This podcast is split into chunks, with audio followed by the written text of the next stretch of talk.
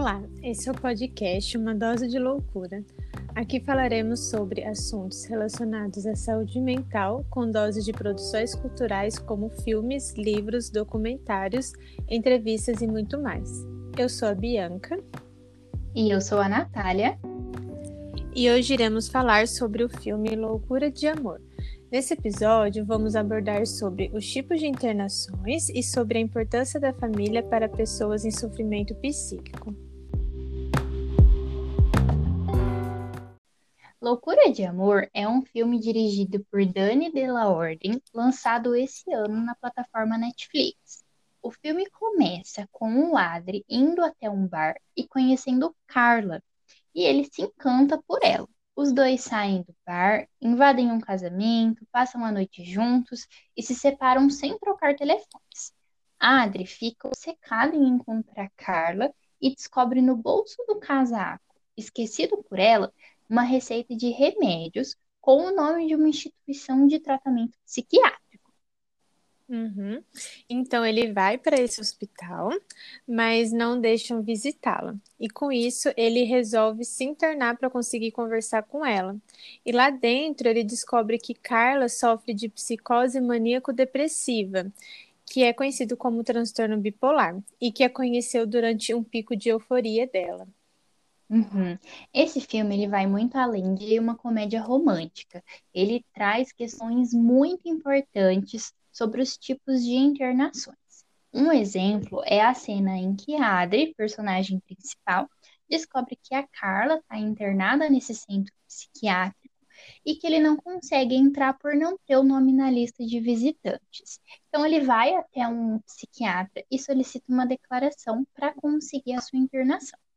Aí depois disso ele vai até a clínica, conversa com a coordenadora, que explica as regras né, explica como funciona a clínica e entrega uma declaração para que ele assine. É.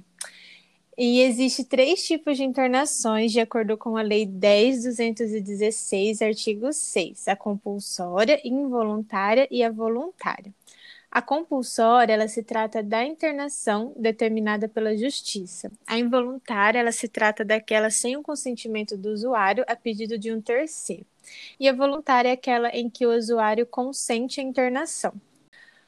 A lei ainda traz que a pessoa que solicita a internação voluntária precisa assinar uma declaração sobre sua escolha de tratamento e que só terá alta mediante uma carta escrita feita pelo próprio paciente ou por alta médica. A uhum. involuntária, uhum. em até 72 horas, deve ser comunicada ao Ministério Público, inclusive a alta também deve ser comunicada pelo estabelecimento onde ocorreu a internação, e o término da involuntária deve ser solicitada por meio da carta escrita pelo familiar ou pelo responsável ou por alta médica. Inclusive no filme mostra o Adri tentando sair depois que a menina fala que não quer nada com ele, porém ele não consegue uhum. sair do hospital porque ele não tem alta médica, o médico também não deu alta para ele. E uhum. a internação compulsória, ela somente será determinada por um juiz competente, de acordo com a legislação vigente, levando em consideração a segurança do local indicado, a proteção do paciente e dos funcionários do local. É, e lembrando que a Lei 10.216, ela já foi discutida no primeiro episódio, que a gente falou sobre o filme Nise. Então, quem não ouviu, vai lá conferir. Outra cena é, importante que o filme traz, agora em relação à família, se refere a garotinho que devia ter em torno de 6, 7 anos, que foi visitar o seu pai, que é o personagem Saul, que é o colega de quarto do Adri. Então, quando a filha chega, ele veste o jaleco para fingir que é médico, porque o padrasto dessa criança fala que não é bom para ela saber que tem um pai com sofrimento psíquico. Então, por isso que ele mente. É, e depois, ainda, né, em uma outra cena do filme, esse padrasto proíbe a criança de vir, que acha que é perigoso para ela, e esse comportamento faz com que o Saul piore totalmente. Ele até pensa em cometer suicídio. Então, assim, essa cena mostra o quanto a família tem um papel fundamental na vida dessas pessoas. Sim, essa cena ela é muito linda, né? Uhum, e, demais.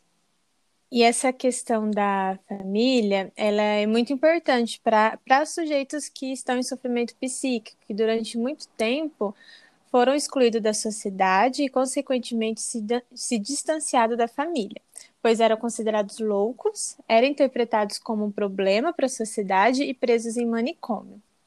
Então, uhum. com a desinstitucionalização e com a reforma psiquiátrica, o papel da família no cuidado à pessoa com sofrimento psíquico passou a ter grande visibilidade, com o intuito de resgatar a participação do familiar no tratamento, que durante muito tempo foi afastada, né?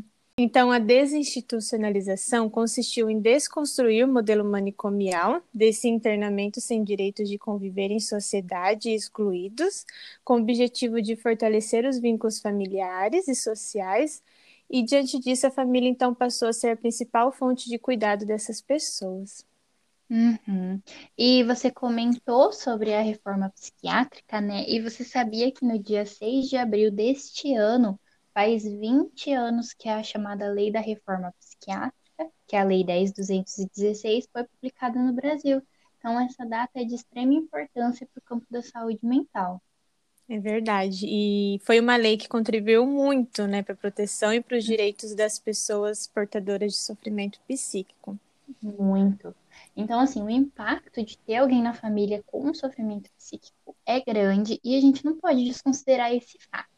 É, principalmente porque a sociedade ela ainda é rodeada por estigmas e, além disso, os familiares, muitas vezes, por não terem informações, desconhecem os dispositivos que a RAPS oferece que ajudam nesse cuidado, né? Então, tira um pouco dessa sobrecarga, né, da família com o cuidado a essas pessoas. Mas o filme retrata bem que a família pode sim mudar o percurso do tratamento do paciente. É. E, inclusive, Natália, eu convivo com um tio que ele tem hum. esquizofrenia. E essa parte do filme lembrou algumas experiências que o meu tio já passou, né? Que a minha família me conta. E da gente também, quanto familiar, é, cuidando dele, tendo essa posição aí de cuidado. Uhum, olha só, e, e você, enquanto familiar, né? Como que foi essa experiência? Como que tem sido essa experiência? Então, esse meu tio, ele, quando ele começou a apresentar isso, os primeiros sinais e sintomas, um pouquinho mais grave, essa ex-mulher dele, que já, eles já tinham uma, tem uma uhum. filha, né? Na época a filha era pequena uhum. também. Essa ex-mulher percebeu e largou tudo e sumiu. Levou a filha pequena embora, sem nunca mais a notícia. Desapareceu uhum. do mapa.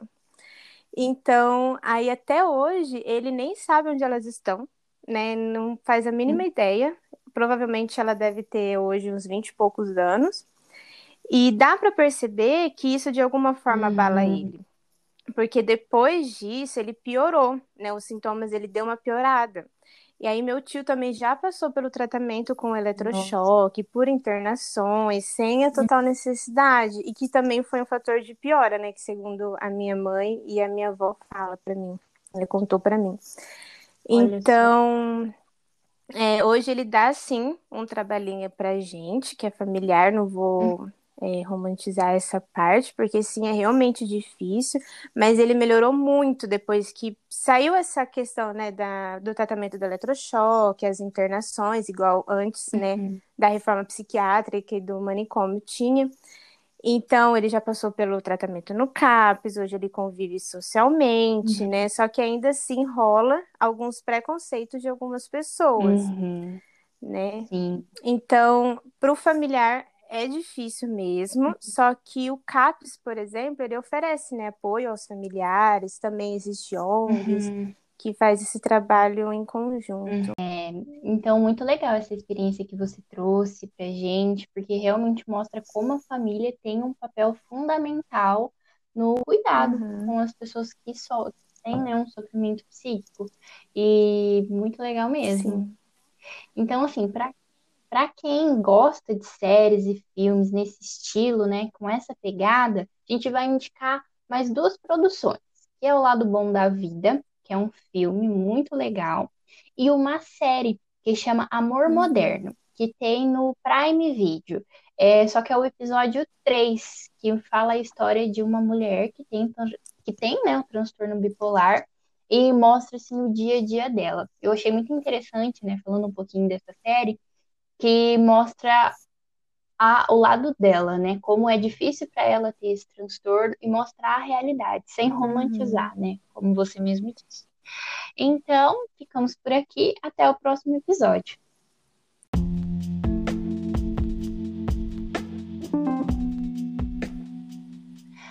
Esse foi Uma Dose de Loucura, o podcast que junta discussões importantes que você precisa saber sobre a saúde mental. Roteiro de Bianca Dias, Joyce Gabriela e Natália Miranda. Edição de Annelise Ferrari. Esse podcast foi pensado por estudantes do último ano de psicologia da Unicesumar de Maringá, supervisionados pela Letícia Vieira Machado, psicóloga e professora.